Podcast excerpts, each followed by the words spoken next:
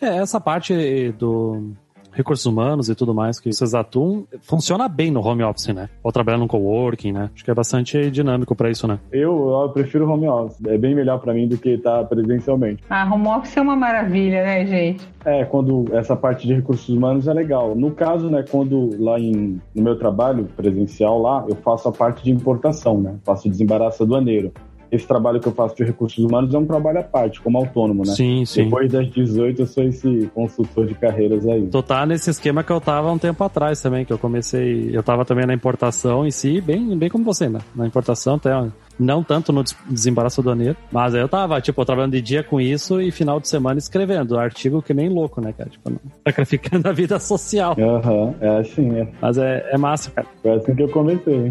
Mas é legal, é legal. A gente vai se dividindo aos poucos, né? Futuramente, né? Que eu venha só trabalhar com recursos humanos, é um objetivo meu. Mas eu tô me dividindo nessas duas profissões aí graças a Deus tem dado certo. É um novo, um novo rumo que eu tomei aí que tem dado certo, é massa. tem dado fruto. É, tu tá indo muito bem ali com as tuas... Tá produzindo conteúdo no LinkedIn ali, é, é massa.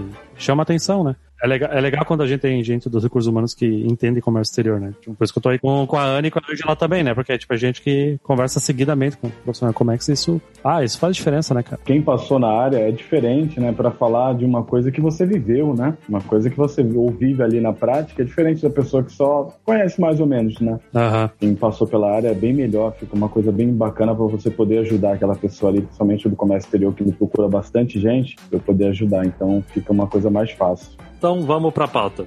Eu sou o host Jonas Vieira. Eu sou Sari Santos. Eu sou Anne Bernardino. Eu sou Ângela Cristofoletti. Eu sou Wanderson Félix. E vamos ver como é que tá o mercado de trabalho no comércio exterior.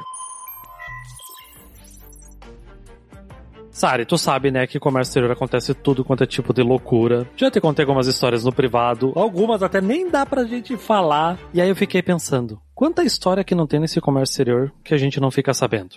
Pois é, a gente tem presenciado algumas que eu tenho curiosidade de saber. Eu que comecei a conhecer, se introduzir nessa área, comecei a ficar curiosa pra caramba. E eu imagino que tem muita história para contar, né?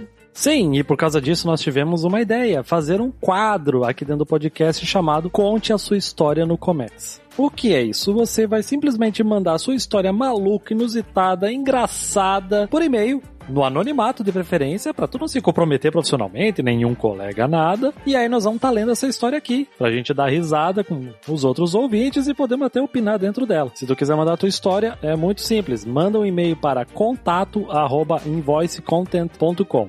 Se tu não entendeu a minha dicção, faz sentido, é só você acessar a descrição aqui do episódio que tá o e-mail lá disponível para você enviar a tua história, beleza?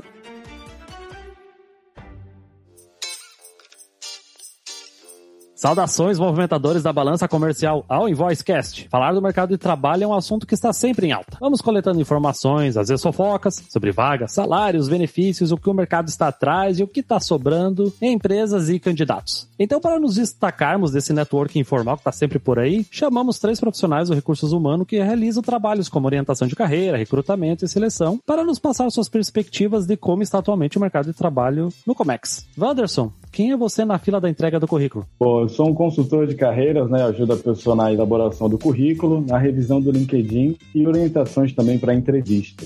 Excelente. Ângela, se apresenta, por favor. Eu sou Ângela, tenho 35 anos de carreira na área de recursos humanos. Trabalho com todas as áreas de RH, recentemente com orientação de carreira e mentoria para jovens profissionais para entrada no mercado. Massa. Anne, por favor. Eu sou Anne Bernardino, sócia da Glup Consultoria, uma consultoria de RH referência em comércio exterior. E antes da gente começar nessa pauta, terminamos as apresentações. Estamos lembrando vocês que o cupom da lojinha do Comex continua ativo. Cupom cupom Invoice10, você ganha 10% de desconto nas compras acima de 80 reais. Dá uma olhada lá e deixa a tua mesa mais bonita.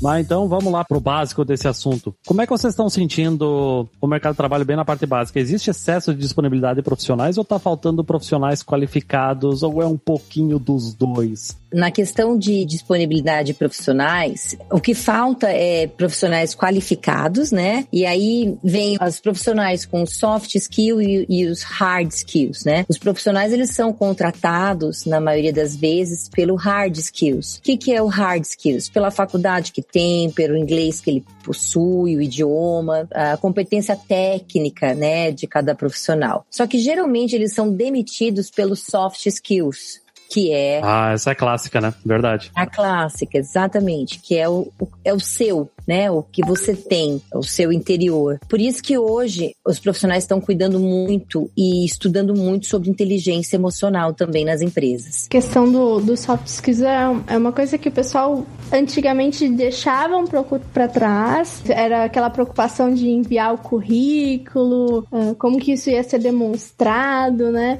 Em pleno 2020, a questão dos soft skills foram o que mais dominou, né, o mercado, a questão de, de soft skills. Aí eu, eu, eu pergunto, assim, porque a gente tá falando de, um, de uma área, comércio exterior, que normalmente a gente pensa, ah, não, mas é, eu preciso me preparar, eu moro numa cidade portuária, eu preciso me preparar aqui, porque é aqui onde eu vou ter vaga para comércio exterior. Eu queria entender um pouquinho disso. De fato, existe essa disponibilidade local? Esses soft skills acabam vindo por, por tradição dentro do local que a pessoa está morando, ou não, ou a gente pode pensar nisso como uma oportunidade mais ampla, mais nacional. Eu queria saber um pouquinho o que, vocês acham sobre isso. Então, gente, eu penso o seguinte, né? Com o volume de desempregados que a gente tem hoje, o que a gente mais tem no mercado é mão de obra, né? Quando a gente vai para a seleção, a gente encontra uma série de dificuldades, né? Apesar de você ter volume de gente na rua, você encontra uma série de dificuldades que tem a ver com o que a Anne falou, que é super importante, que é a questão de soft skills skills, mas ainda a gente encontra também deficiência na competência técnica. Eu percebo muito isso, né? E isso acaba, acaba interferindo muitas vezes nas oportunidades que os,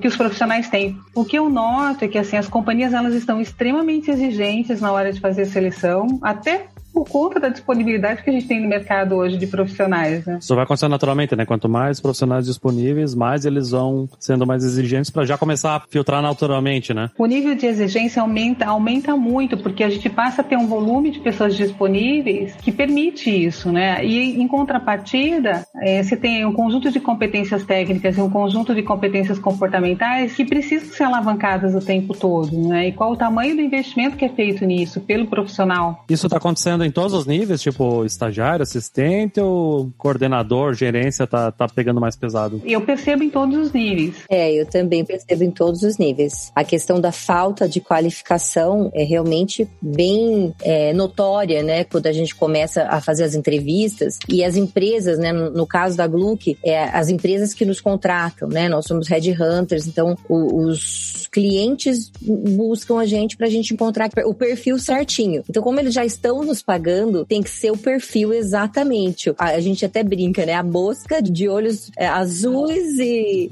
e tudo mais. Porque se ele tá nos pagando, ele quer um serviço de qualidade. E aí a gente tem que, nesse palheiro de gente desempregada, procurar os melhores, né? E não só nos que estão desempregados, mas também nos que estão trabalhando, justamente porque os clientes usam uma consultoria para questão de confidencialidade do processo, né? A gente consegue chegar em pessoas que a própria empresa às vezes não consegue consegue chegar. Eu acho que depois pandemia, eu acho que o, o mercado ele se abriu muito mais, Sari, do que antigamente, entendeu? Antigamente as pessoas realmente de comércio exterior tinham essa visão, ah, não, localmente, as empresas aqui. Hoje não. Hoje é um mundo que se abre para você, mas você tem que ter qualificação, você tem que ter um inglês fluente, você tem que participar de um call internacional, e se você não tiver esse inglês, você não vai conseguir. Então, você tem que se, se qualificar antes para o mercado mercado. As empresas hoje buscam pessoas novas nesse mercado. Elas não querem saber de pessoas antigas, elas querem saber pessoas que querem é, aprender, que querem, que tá sempre em busca de, de qualificação, tanto no hard skill quanto no,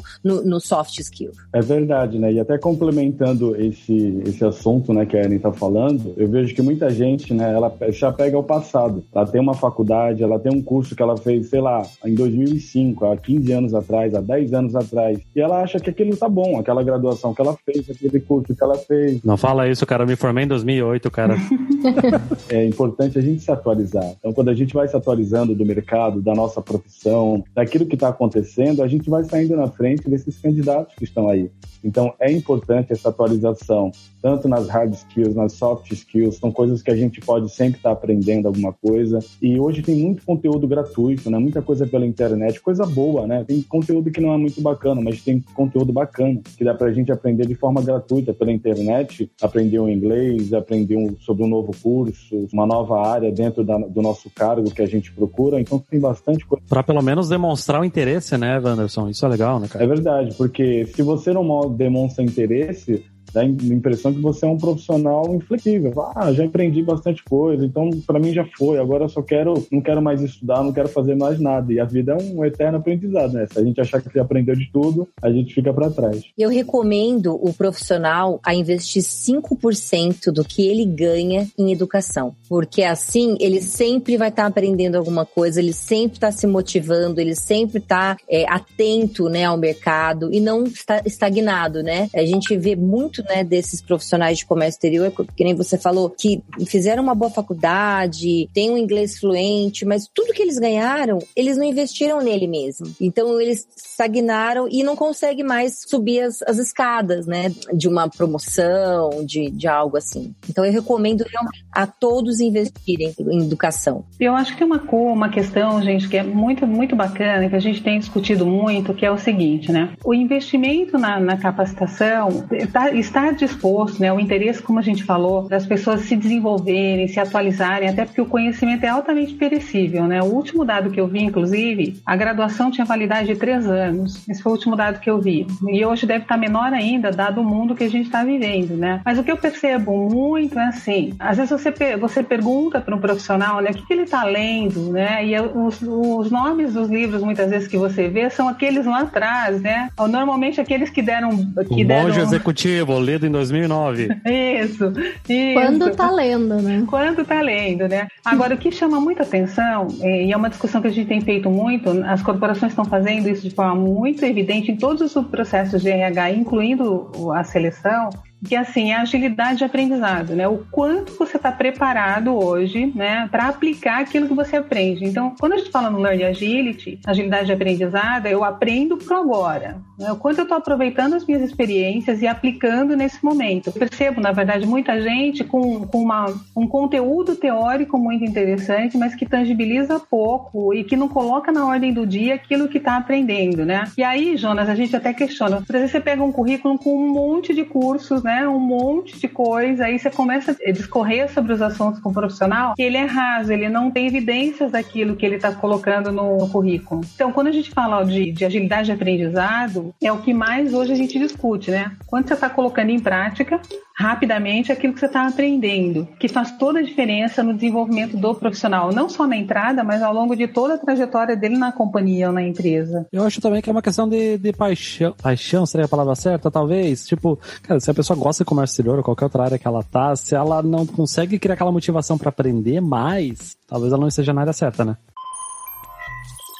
Então, pessoal, primeiro, muito obrigada por vocês estarem aqui com a gente hoje. Eu sei que tem muita coisa pra gente conversar. A gente agradece muito a presença de vocês aqui no podcast. E também agradece muito a galera que tá apoiando a gente pra realização desse podcast, em especial a Chip to Chip, que aí é tecnologia pura quanto à negociação de fretes, de busca de fornecedor de fretes. Nacional e internacional. Exatamente. Então, quem tiver curiosidade, quiser saber um pouquinho mais a respeito, ship2ship.com, vai lá e confere o o site deles e o serviço que é excepcional. Valeu?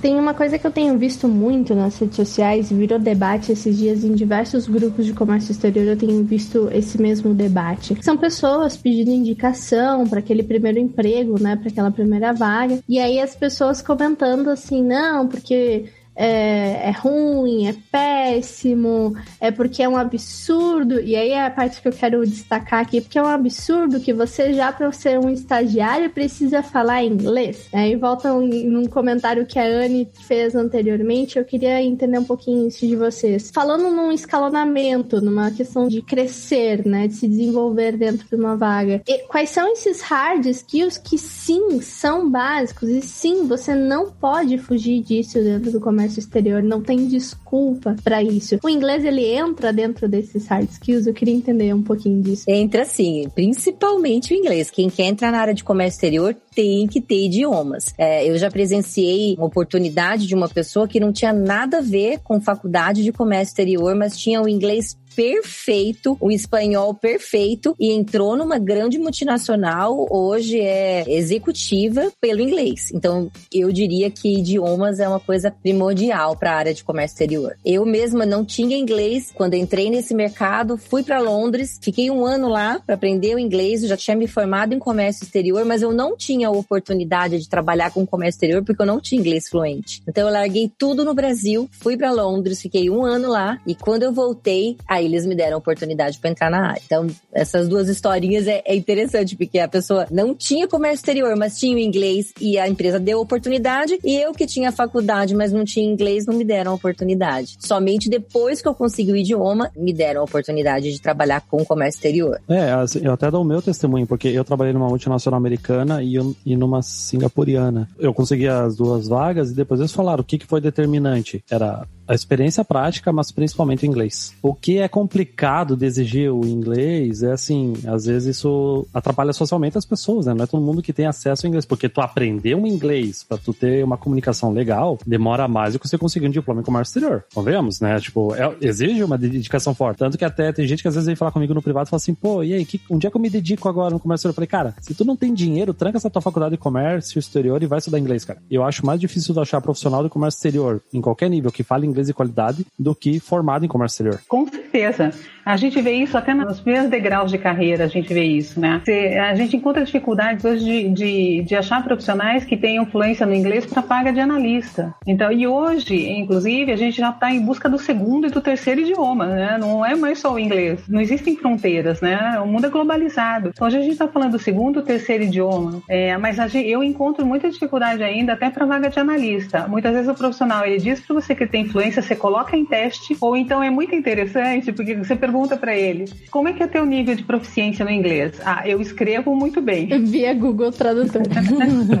Aí você fala, tá legal, mas como é que eu junto tudo isso, né? Porque eu preciso escrever, eu preciso falar, eu preciso conversar, e aí?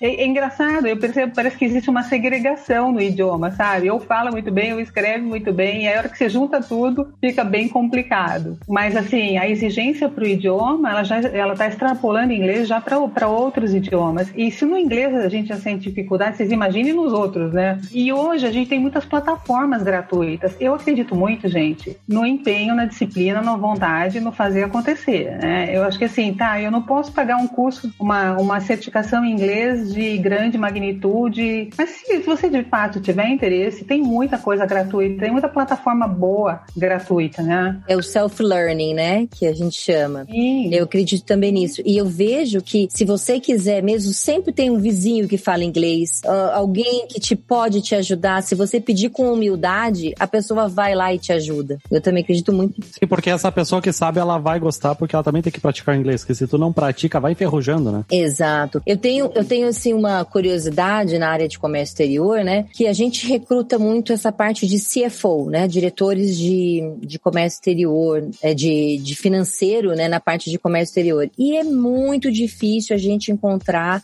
pessoas que falam inglês. Uma vez a gente encontrou um profissional perfeito com tudo que o meu cliente precisava e não tinha inglês. Então foi assim, era, era muitas qualidades que ele, que ele tinha, só que ele não tinha inglês. E aí quando a gente passou pro nosso, né, o cliente, o presidente da empresa, ele virou e falou assim, não tem como, ele tem que fazer call com o pessoal lá, lá de fora, e como é que ele vai falar? Eu vou usar um tradutor? Eu vou, pôr, vou contratar alguém para traduzir? Então, quer dizer, é financeiro na área de comércio exterior é uma curiosidade, mas é muito difícil encontrar um bom profissional que fale inglês fluente. Interessante oportunidade, né? Tem algumas áreas, por exemplo, do comércio exterior. Eu, por exemplo, eu trabalho no desembaraço aduaneiro. Então, algumas partes eu não preciso estar falando inglês todos os dias, né? Não preciso estar falando toda hora. Nós temos alguns termos que a gente já sabe, né? Que é uma, algo que a gente vai fazendo sempre, a gente acaba decorando. Então, não tem aquela conversação em inglês, aquilo. Mas, é, não é porque não tenha que você não precisa aprender inglês se de repente você está nessa área. É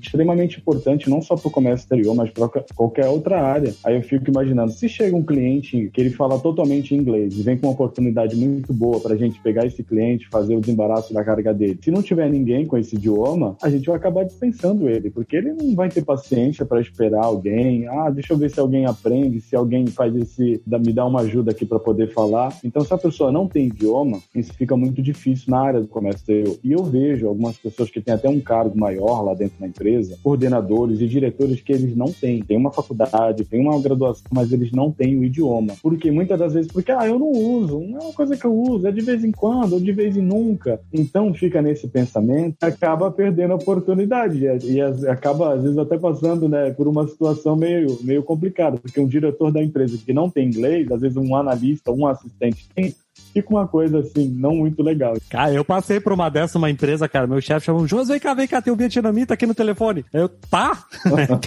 Imagina a situação, o chefe pedir pro, pro funcionário, uhum. analista, assistente, então é muito complicado. Então, se a pessoa ela pensa assim, ah, o inglês eu preciso só, ah, não vou fazer o inglês porque eu não uso muito no meu dia a dia, mesmo eu, eu trabalhando na área. Então, ela está perdendo grandes oportunidades, porque o inglês já virou, vamos dizer assim, uma obrigação. Não é uma coisa, antigamente você falava, ah, fulano tem inglês. Ah, isso é rico. Esse aí é rico. Aprendeu, foi lá para os Estados Unidos, é rico. Era um luxo, né, a gente falar que tinha inglês. Hoje em dia, não. Hoje em dia é uma coisa normal porque se tornou uma obrigação, uma necessidade muito grande. Mas, Wanderson, você sabe que tem gente que não consegue aprender inglês nas escolas aqui no Brasil. Por exemplo, eu, eu, eu sou típico exemplo disso. Meu pai me pagou uma, uma, uma escola de inglês aqui. Sempre tive inglês nas escolas. O inglês não ia para mim, não ia. Eu não conseguia, entendeu? Só só consegui falar inglês, assim, fluente depois do sexto mês que eu tava lá fora e que a minha cabeça não traduzia mais, era automático, né? A partir, tem até um estudo que comprova isso, que a partir do sexto mês, quando você só fala inglês, inglês, inglês, conversação,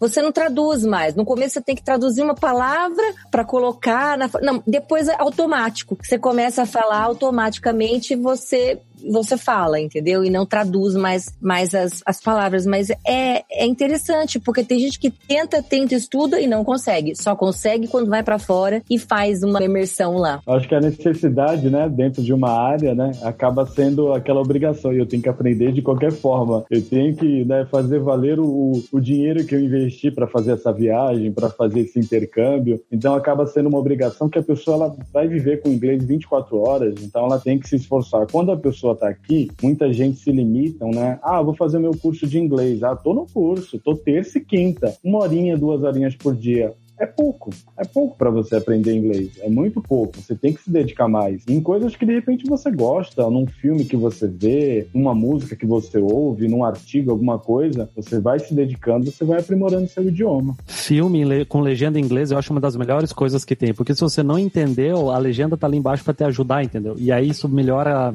a, a gramática e o teu entendimento. Eu acho uma das melhores coisas que tem. Cara. Eu vou enganchar aqui uma, uma pergunta. Eu tenho um déficit muito grande grande dessa questão relacionada a pessoas que falam inglês. Ok, já sei disso. Já sei que a maioria das empresas não tem uma proficiência em inglês. E aí, como que eu entro na questão de desenvolver isso? Hoje as empresas, elas visam esse desenvolvimento, seja nesse hard skill da questão do idioma, ou em geral, ou, ou, ou também é uma dificuldade. O pessoal não fala inglês e a empresa também não ajuda a desenvolver o inglês, por exemplo, sem contar diversos outros fatores que podem ser desenvolvidos desenvolvidos em conjunto. Como que isso pode ser trabalhado uh, ah, para quem está do lado de dentro da empresa, para o RH que está do lado de dentro? E se deve ser trabalhado, se é, não é uma cultura nossa de que, ah, não, a empresa tem que ajudar. O que, que eu percebo nas corporações? É como se as corporações não estivessem mais dispostas a investir no desenvolvimento do idioma, né? O subsídio hoje para idiomas é algo que nas corporações hoje já não é mais uma realidade tão tanto quanto era antigamente ou era até alguns anos atrás. Por quê? Se entende que Você é protagonista da sua carreira, né? Então você precisa desenvolver as suas habilidades, desenvolver as suas competências para ser competitivo no mercado. Então, assim, tem muitas corporações, e eu falo isso assim de uma maneira muito simples, eu já atendi mais de 100 empresas no Brasil, e aí a gente percebe que os RHs não estão mais dispostos a despender recursos para capacitação do, do, do, idioma, a não ser que seja uma segunda língua, uma coisa mais específica, né? Porque o profissional precisa ser protagonista da sua história. Eu faço muita mentoria com jovens profissionais, e aí você percebe exatamente onde estão os gaps para que ele ingresse no mercado ou para que ele ascenda uma outra posição. E muitas vezes ainda ele espera, vende um modelo mental achando que a companhia tem que fazer tudo. Não, ela não faz mais tudo. Não, tem, não existe mais esse mundo, né? Hoje você tem que correr atrás, você tem que, você tem que fazer por onde, você tem que buscar suas, uh, o desenvolvimento das suas competências para se manter competitivo no mercado. E isso vai tornando né, o acesso às vagas mais complexo do, do ponto de vista da exigência. Então, assim, o que eu vejo na minha experiência, assim, o subsídio até existe, não é que ele não deixou de existir, não é isso, mas ele está muito mais seletivo hoje dentro das companhias. O RH entende que as pessoas precisam ser protagonistas. Assim, vocês estão vendo as empresas de comércio exterior estarem preocupadas em reter seus profissionais? Porque uma coisa ruim é quem fica entrando e saindo. Isso custa, isso dá trabalho, é um saco você ficar ensinando a pessoa a usar um novo sisteminha, como é que tem que mandar e-mail. Isso é um saco. Vanson, que tá na área, como é que sabe isso tão bem quanto eu? É horrível, além do, do custo que tem isso. Vocês estão vendo empresa de comércio exterior que, claro, tem mão de obra disponível? Tem. Mas, poxa, já que deu o trabalho de achar aquela pessoa certa, vamos segurar esse cara aqui com a gente. E segurar de uma forma positiva, é claro, né? Tem, tem um jeito errado de fazer e, e não queremos falar disso aqui. Então, tipo, eu imagino que as empresas que procuram, procuram vocês para conseguir trazer já estão mais preocupadas com isso, mas eu gostaria da, da opinião de vocês sobre isso. Eu vejo bastante isso, né, no mercado, porque o custo é muito alto, tanto para contratar quanto para demitir. Falando principalmente das a, do mercado de comércio exterior, né? Esse desenvolvimento do RH é uma coisa nova. Esse desenvolvimento, esse olhar um pouco mais de desenvolvimento humano, né? É, um, é uma coisa muito nova para a área de comércio exterior. Antigamente, o profissional estava lá, tinha que fazer ponto final. E, e não é bem assim, né? A gente sabe que hoje uma das, das coisas que mais seguram o profissional não é nem salário, é o sonho de estar tá lá, né? É, é aquilo que, que move o profissional. Então eu vejo sim as empresas de comércio exterior hoje, claro que vai depender da empresa, mas a maioria eles estão tendo um olhar um pouco diferente do que tinham antigamente nesse, nessa área específica de recursos humanos. É, eu concordo com a Anne. É, eu percebo muito isso também, principalmente se forem pequenas e médias empresas, né? As grandes não, já tem os RHs estruturados, tudo certinho. Bem, são corporativos, né? Muitas vezes internacionais, recursos humanos já vindo da própria matriz e tal. Mas nas pequenas e médias eu super concordo, Anne. Essa condição de olhar a gente gente de uma forma diferente é algo que. E eu trabalho para outros nichos, não trabalho só para o Comex, mas eu percebo claramente o que você está dizendo, Anne. Super concordo. E principalmente nas pequenas empresas, né? Nas menores, então, não existe o conceito de recursos humanos, né? É, era indicação antigamente. Indicação. Ah, porque o amigo do amigo meu eh, trabalha não sei aonde e quer trabalhar aí na tua empresa, então eu vou pegar o currículo dele para te passar. Só que daí eles viram que isso começou a dar, gerar muito problema e gerar muito custo. Porque a pessoa ficava lá um ano, ia tentando, tentando, mas não ia. Tinha que demitir. Então todo aquele aprendizado. Não adianta só quem indica, né? Não adianta. Antigamente até não adiantava, Jonas. Hoje não adianta mais. É, uma referência legal, né? Mas, pô, não, não dá para depender só disso, né? Exato. Tem um conceito muito legal que a gente define competência, né? O que é competência, né? Caráter e confiança, né? Não adianta só, você, precisa coordenar todas essas variáveis, né? Para você dizer que um determinado profissional é competente. Então, a indicação realmente era uma, era uma, uma regra, né, Anne? Então, isso só dava, só dava mais problemas do que...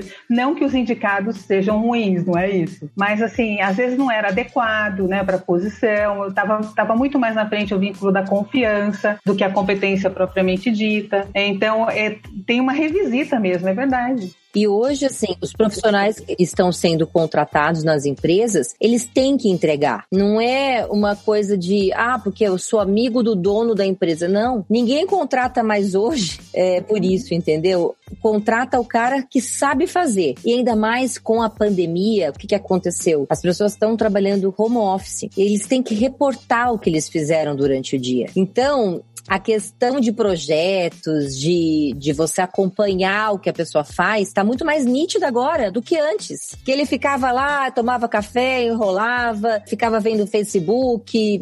Não, hoje não. Mandava um monte de e-mail inútil com o chefe em cópia para mostrar serviço. Exatamente. Hoje o profissional que está trabalhando, ele tem que ter a entrega em primeiro lugar. E a questão da indicação é verdade mesmo. Por quê? Antigamente a indicação funcionava como? Eu tenho um funcionário muito bom aqui, tem uma pessoa que ela sabe fazer. Então ele praticamente ia no outro dia e começava, sentava lá na cadeira e começava. Hoje em dia, mesmo com uma indicação, ele passa por uma entrevista com o gestor, ele faz um teste prático. Então as empresas estão com um olhar realmente diferente. Poxa, eu não posso ser aquela empresa, né, aquele gestor do passado que contratava de olhos fechados e quando o cara chegava aqui às vezes não sabia fazer, dava trabalho para poder pegar esse funcionário e deixar ele qualificado. Hoje em dia, não. É, é, ah, tem uma indicação? Tudo bem, mas mostra que você saiba alguma coisa, que você saiba desenvolver o trabalho, você vai passar por uma entrevista, por um teste prático, para comprovar realmente que você é um profissional que pelo menos está ali no começo para a gente poder desenvolver o que você já tem de, de, bom e de melhor. Então tem funcionado assim mesmo. A indicação, na verdade, ela, ela é boa, né? A gente gosta da indicação, mas ah, o fato de passar pela entrevista, como o Wanderson disse, está mostrando a formalidade do processo, né? Onde a empresa vai contratar uma consultoria ou ela internamente cria seus processos de recrutamento. Então, o indicado ele pode, ele pode e deve passar pelo processo seletivo, mas ele não sai na frente, né? Como era antigamente, né? A verdade é essa. É, e assim, hoje a consultoria ela utiliza, né, de competências para descobrir se realmente aquele candidato está dizendo a verdade, né?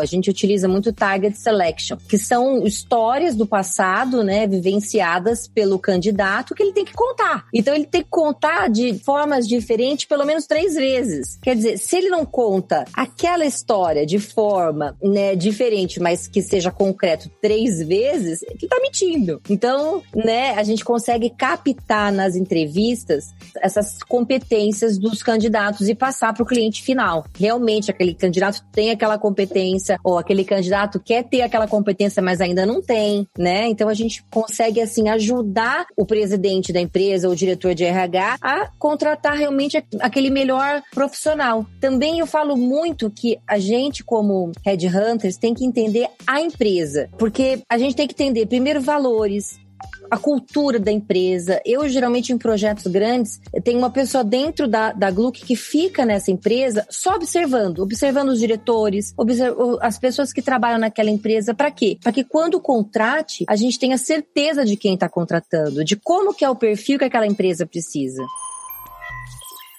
Uh, Wanderson, me conta uma coisa, amigo. Você que tá lá no LinkedIn como eu, troca ideia com bastante gente do comércio exterior, como é que tu tá sentindo o mercado de trabalho, por exemplo, pra pessoa que já tem alguns bons anos, 5, 10 anos e tá desempregado, ou, por exemplo, jovem que tá tentando o primeiro emprego. Para quem que tu acha, por exemplo, que tá mais fácil, mais difícil para conseguir uma a primeira oportunidade ou uma nova oportunidade? Eu acredito que o bom profissional, aquele que já tá uns 5 anos, já tem uma experiência, 5 5, 10 anos, ele está saindo na frente, né? Ele tem uma facilidade, ele tem o um conhecimento, já tem a prática, muitas das vezes já tem a teoria através da faculdade, através de um curso, alguma coisa que ele fez. Então, ele está saindo na frente. O que ele precisa fazer? Ele precisa estar atento às oportunidades, ter um currículo bom, saber também fazer esse autoconhecimento para poder sair, se sair bem numa entrevista, que eu vejo que muita gente falha nesse sentido. Então, os profissionais que já têm experiência, eles estão saindo na frente. Aqueles que estão começando agora, agora estão tendo um pouquinho mais de dificuldade, né? Aquele estágio, aquela primeira oportunidade, está saindo um pouquinho mais de dificuldade. Então é importante que a pessoa faça o quê? Esses que estão começando agora já se envolvam também muito na sua área, além da faculdade que você está fazendo, o seu idioma, como a gente estava falando aqui, o idioma é uma coisa obrigatória, que você faça mais um curso também relacionado àquilo que você está trabalhando e que você mostre os resultados que você está tendo. Poxa, mas eu não tenho experiência, eu não, não comecei nada. Nada, mas você está tendo resultados na sua faculdade, nas pesquisas que você faz, naquilo que você se envolve, então é uma oportunidade que você vai criar para você conseguir ali o seu primeiro emprego. Então eu vejo que é isso que está acontecendo aí no mercado de trabalho.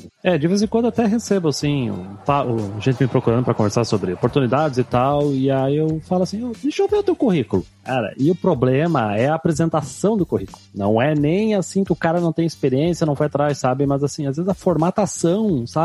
Separação das informaçõezinhas, tipo, tipo, pô, deixa em negrito ali o nome da empresa, embaixo deixa ali qual era a função, quanto tempo ficou, e aí faz aqueles parágrafos gigantes, é, tipo, Times New Roman 9 para caber o máximo de informação possível. E aí, cara, o recrutador bate o olho naquele currículo e não tem saco para ler, né? Pega aquele currículo antigo, tá lá, não fumante, lá em cima, não fumante, tem filhos, eu vejo currículo assim. Eu vejo currículo assim. Outro dia tava lá, Estado Civil, noiva. Falei, meu Deus, Estado Civil, noiva? Não, como é que pode um negócio desse? Então as pessoas colocam algumas informações que é do passado. Não, fumante é lá do passado. A pessoa escrevia lá. Então acontece muito Além de estar errado um recrutador perguntar o estado civil, né, gente? É. Então, olha o tipo de, de currículo que a gente pega. Já peguei currículo também que não tinha o telefone, o e-mail. Como é que eu vou entrar em contato com você? A pessoa simplesmente mandou lá para mim no LinkedIn e não tinha o telefone, não tinha e-mail. Ai, eu não tinha nem percebido isso. falei, Poxa, então às vezes é alguma coisa que você tem que fazer ali para você poder estar tá sendo chamada para as entrevistas. E tem muita gente boa, tem muita gente qualificada. Mas se o teu currículo não te representa, você vai perder oportunidades porque o, o teu currículo é o teu ingresso, é o ingresso para você entrar naquele, naquela empresa, naquele local que você quer trabalhar. Se ele não tiver bem apresentado, se ele não tiver com as informações necessárias, né, bem apresentado, que eu digo, não é tá, tá um lindo, maravilhoso, cheio de design, de gráfico. Não, ter todas as informações relevantes, conquistas, né, que nesse dia eu falei no, no LinkedIn. Você não coloca suas conquistas, você não coloca seus resultados. Aí teve gente, poxa, eu preciso colocar isso, eu preciso informar. Sim, há um diferencial que você vai colocar ali no seu currículo que vai chamar a atenção do recrutador, que vai ser relevante em meio a tantos candidatos que estão colocando a mesma coisa. É, ainda mais que a nossa área, ela tá dentro da logística. É número, né? A gente gera número. Então, tem algum resultado para falar, tipo, ah, minha empresa não, não usa um sistema que informa essas coisas. Cara, começa a prestar atenção no que tu tá fazendo, que tu tá gerando número sim. Se tu tá fazendo um bom trabalho, tu vai saber o que dizer, né? A gente está falando bastante sobre preencher currículo e sobre as informações que a gente coloca no currículo, ou seja, aquela coisa de sair de casa lindo, maravilhoso, bem vestido e tudo mais. A minha pergunta é a seguinte: dentro do Comex, o dentro de casa, ou seja, o comportamento nas redes sociais, tem impactado na hora da contratação?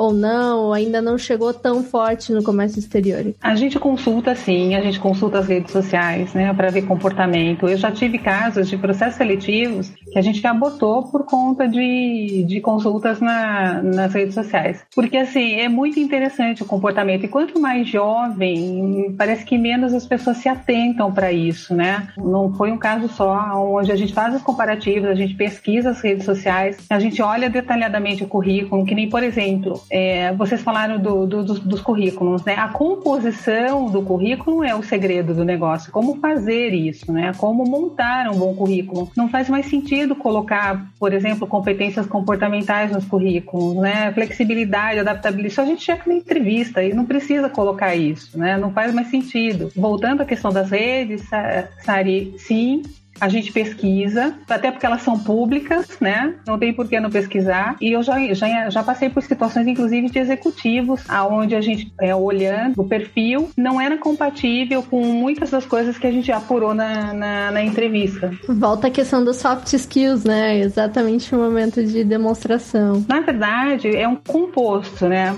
Porque quando a gente olha o perfil do profissional, eu olho pelo hard skills, que são as competências técnicas, a gente olha pelo soft skills, que são as competências comportamentais comportamentais. E aí você faz uma junção de tudo isso. As coisas têm que bater, né? E os instrumentos são muitos que a gente tem para olhar e fazer esse bate, fazer essa essa comparação. E as redes sociais, especialmente o LinkedIn, é uma amostra já de, de soft skill pro teu comportamento. Porque, tipo, cara, o que vem de gente fazer comentário mal educado, usar palavrão, e assim, aí tu olha assim, tipo, o título da pessoa, diretor. Pô, caramba, cara, Eu nunca vou trabalhar na sua empresa, nunca vou recomendar alguém pra tua empresa. Se o cara tiver que passar, meu Deus, cara. LinkedIn não é Tinder, deixa eu comentar. É, outra dica importante. É, é LinkedIn, né? LinkedIn, né? Realmente acontece bastante, né? A gente vê muita gente se expondo, né? Colocando ali umas opiniões que fogem do, um pouquinho da educação, da moral. Então, é importante a pessoa tomar cuidado, né? Eu não faço recrutamento, mas eu falo como um candidato. Muitas das vezes eu já recebi oportunidades no LinkedIn de algo que eu escrevi. A pessoa, olha, Wanderson, eu vi uma publicação sua, gostei do seu trabalho, queria saber mais um pouco sobre você, me chamou para uma entrevista, mandou um e-mail para mim, através de uma publicação, através de um comentário que eu fiz em alguma postagem. Então, olha a importância da gente ter um bom comportamento nas redes sociais, que também faz toda a diferença. Que todo mundo acha que ali é terra de, terra de ninguém, a terra sem lei. E não é. Muitas das vezes você está sendo observado. Terra de invite de indianos. E chineses. É isso mesmo. Você está sendo observado pelo seu comportamento, pela sua posição. Aí tem gente que começa a falar de muitos assuntos, por exemplo, política, racismo, homofobia, começa, aí começa um dar opinião e o outro atravessa a opinião do outro e ali começa uma discussão. Então eu vejo que são assuntos desnecessários para você falar ali, né? Às vezes até em família já dá briga, já dá confusão, né? Imagina você falar isso numa rede social. Então é bastante não, até dependendo do assunto, tipo, tem gente que é, por exemplo, é, gerente de inclusão dentro da empresa. Aí, claro, o cara vai falar sobre esses assuntos. Agora, se você não quer ver esse assunto, é só tu não participar, cara. Fica na tua. É, e se você não concorda com aquela opinião, você não precisa ofender, né? Poxa, eu não gostei daquela opinião, vou ofender, eu vou colocar minha posição que eu não gostei desse homem, desse rapaz. Ele tá pensando que ele é quem? Porque eu penso assim. E não é dessa forma. A gente tem que tomar cuidado. Porque não, senão eu vejo gente ali se degladiando. Se ela tivesse uma, uma na frente da outra, elas estavam se estapeando ali.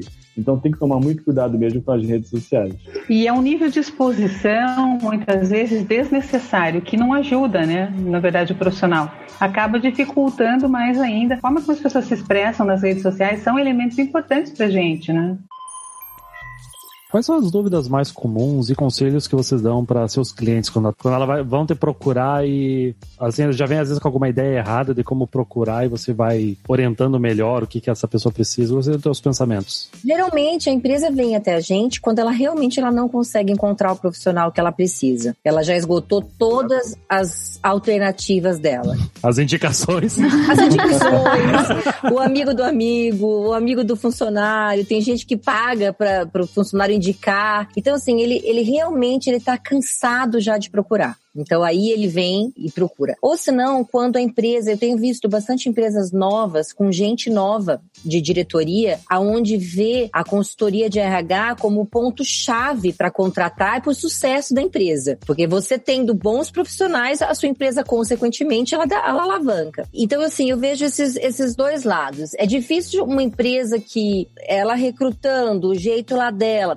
tá dando certo, ela vem para consultoria de RH. Ela geralmente fica onde onde ela não pede ajuda. Mas quando a gente vê que ou a empresa é multinacional, já tem uma diretriz do, de fora, de contratação, de, de contratar os melhores profissionais, né, os melhores talentos, aí sim ela pede essa ajuda para consultoria. Quando as empresas chegam até mim, normalmente o RH já fez o processo seletivo e eles querem um aprofundamento, principalmente se forem cargos estratégicos. Então eles querem um aprofundamento onde a gente usa instrumentos de inventários de personalidade mais parrudos, mais pesados dados, aonde você consegue enxergar com mais propriedade as soft skills, que é o que a gente faz nesses inventários, né? Então, é, eu recebo muitas demandas no sentido de, olha, a gente mapeou um profissional, agora a gente quer apurar, a gente quer refinar isso. E aí eu trabalho com base em inventários de personalidade, eu trabalho com base em, em análise de potencial, indicadores de potencial. Então, você vai refinando mais ainda, saindo do escopo tradicional da, da entrevista, para poder produzir um laudo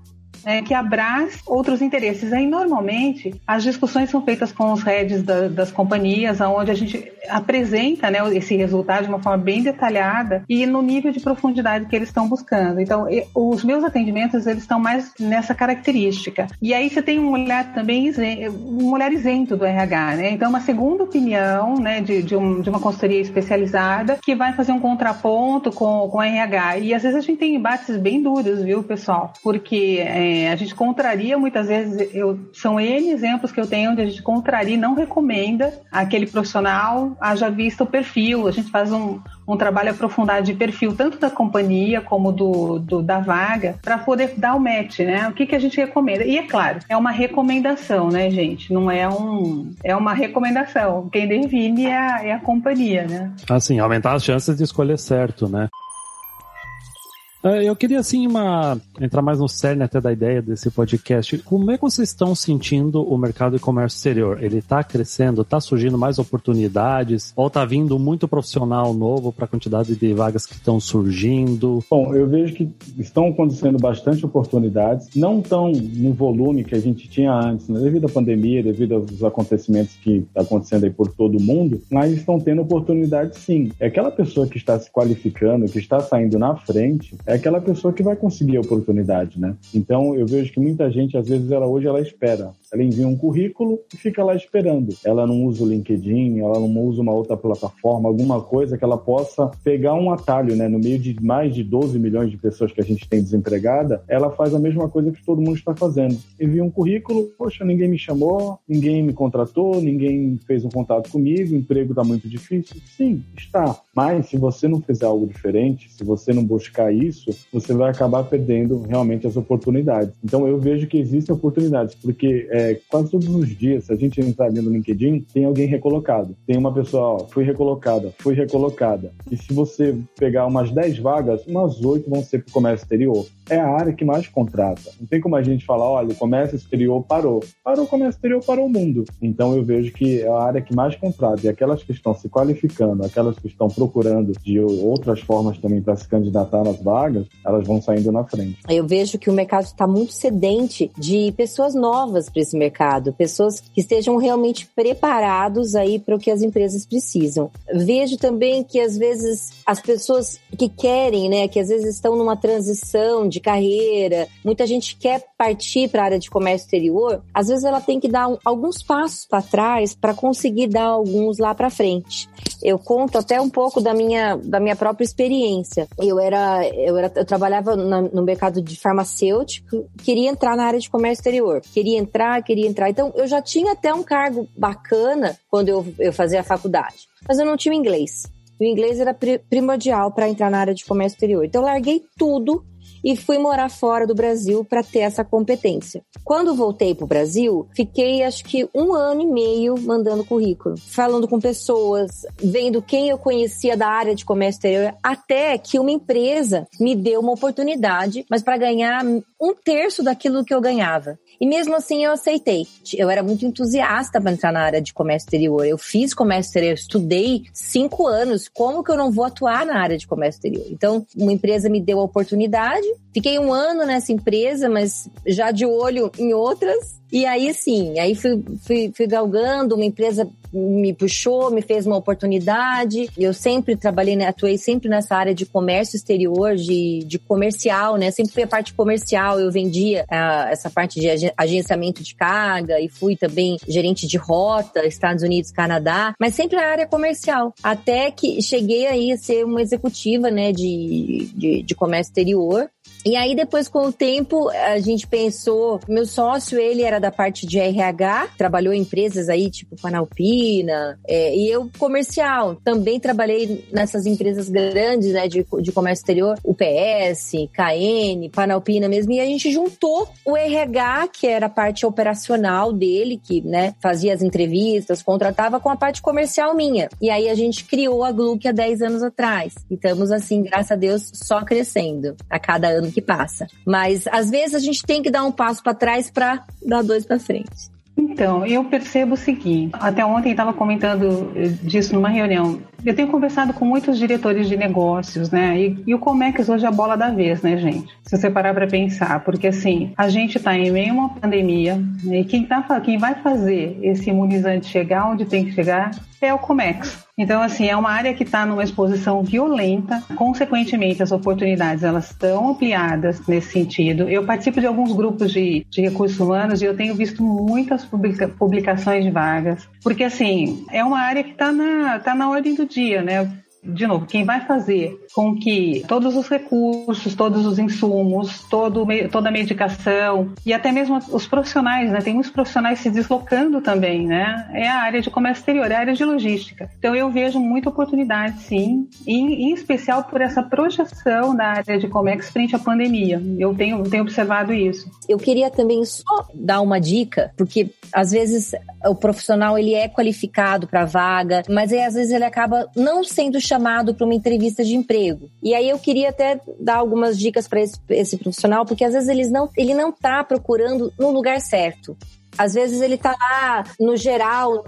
O que eu recomendo para esse profissional é ele entrar nesses grupos de comércio exterior, entrar em contato com consultorias como a minha, Gluck, que é especialista em comércio exterior. Então vamos supor, o, o cara que quer finanças, ele tem que ir numa consultoria que é focado em finanças, sabe? Então é procurar sempre estar tá no meio do mercado que ele quer atuar. Essa é uma, é uma dica aí que eu dou. E, e para finalizar também, uma vez eu escutei uma coisa, achei bem interessante, né? De propósito de vida, que a gente tem três propósitos de vida, que é evoluir, a gente tem que estar sempre em, em constante crescimento, ser feliz, sempre com aquele entusiasmo, né, de fazer, de trabalhar, de, de, de fazer acontecer, e sempre também a parte de compartilhar, que é essa conexão que a gente está com os outros, que a gente está fazendo aqui agora, né? A gente está compartilhando, a gente está trocando experiências. Então eu acho que esses três propósitos, esses três valores aí são propósitos de vida com valores bem interessantes, que é a evolução, ser feliz e compartilhar. Bom, uma dica legal para o LinkedIn que eu falo é a pessoa começar, além de seguir as empresas ali, que é normal a gente apertar seguir as empresas, é entrar em contato com dois profissionais de cada empresa que ela estiver seguindo, por exemplo. Vamos supor que ela liste 10 empresas, quero trabalhar nessas 10 aqui. Ela entra em contato com dois profissionais de cada empresa. Uma seria um do recursos humanos, né, perguntando se existe uma oportunidade, se apresentando, falando eu sou fulano de tal, sou Wanderson que tenho tantos anos de experiência no comércio exterior, estou à procura de uma oportunidade, queria saber se na sua empresa tem algum processo seletivo em andamento, tem alguma vaga que se encaixa ao meu perfil. Então você está mostrando o quê? Que você está à procura daquela oportunidade. E a pessoa, se de repente ela tiver algo, ela vai te falar olha, Wander, se cadastra nesse site, manda o currículo para cá, faz tal coisa. Então você está chamando atenção. Não é enviar currículo direto. Isso não é legal. Enviar um currículo para uma pessoa que você não conhece. Então isso não é legal. E qual outro profissional que você vai procurar? Um mesmo profissional do cargo que você quer ocupar. Vamos supor que você quer ser um analista de importação. Entre em contato com um analista dessa empresa e fala: Oi, tudo bom? Se apresenta, faz a mesma coisa. Eu queria saber qual é o curso que a, a sua empresa, que os seus diretores, eles mais prezam aí dentro da sua empresa ele vai te falar: olha, esse curso aqui é muito legal. Se você fizer ele, você tem muita chance de entrar. É o curso que está em evidência no comércio exterior. Então é importante você fazer. E de repente é um curso gratuito. É algo que você ou é um, um custo-benefício baixo, alguma coisa que possa você, você possa fazer ali e vai te trazer um retorno muito grande. Então é importante você fazer isso, utilizar o LinkedIn dessa forma, que você não tá, tá saindo daquela fila ali que eu tô falando. Se mostra presente e interessado de uma forma saudável, né? Entendeu? Você tá saindo daquela fila de ah, só enviei o currículo e tô esperando. Todo mundo tá fazendo a mesma coisa. Se você fizer algo diferente, você vai conseguir de repente uma resposta. Como eu já tive gente que enviou o currículo e a pessoa falou: olha, mas você tem experiência no quê? Olha, nisso, nisso, nisso. Peraí, deixa eu dar uma olhadinha aqui. Aí a pessoa começou a conversar ali, já marcou, semana que vem vamos marcar uma entrevista. Por quê? Porque gostou da abordagem, gostou da forma que ela chegou ali e se apresentou. Então essa é uma dica que eu passo bastante aqui para todas as pessoas que eu estou conversando sobre LinkedIn, sobre recolocação. Eu daria duas dicas, assim. A primeira é invista em você, tanto do ponto de vista da inteligência emocional quanto da competência técnica. Procure saber mais de como você funciona, né? Porque isso é crucial para todo o resto na vida. E a competência técnica também. E a segunda dica que eu daria, assim, faça muitos contatos, porque o que a gente recebe de mensagens, né, e voltando até para aquela questão da indicação, faça contatos, esteja presente, seja visto. Isso faz toda a diferença. Seja visto no meio que você atua. Então é isso, pessoal. Os contatos das empresas do, da Ângela, da Anne, do Wanderson vão estar aqui na descrição do episódio, nas nossas redes sociais. Se você gostou do, do que eles falaram e se interessou sobre o trabalho deles, vai estar tudo aqui para vocês encontrar facilmente, tá? Lembrando sempre, se você está curtindo o podcast, chegou até aqui, curta, compartilha, encaminha para alguém ouvir. Se a pessoa não sabe como ouvir podcast, ensina ela. A gente também ajuda, não tem problema. Lembrando também que nós temos um grupo no Telegram, o pessoal do comércio exterior e o pessoal que está começando agora. A gente está sempre trocando ideia, de vez em quando a gente manda umas vaguinhas lá. Eu, a Sari, estamos sempre por lá também. Se vocês quiserem entrar aqui também, Angela e Evanderson, ficam à vontade para trocar ideia com a turma lá. E é isso, trabalhos encerrados e até a próxima. Isso aí, pessoal. Tchau, tchau. Vocês têm que dar tchau falando, gente, que é podcast. Tchau, tchau. Tchau, tchau. Tchau, tchau.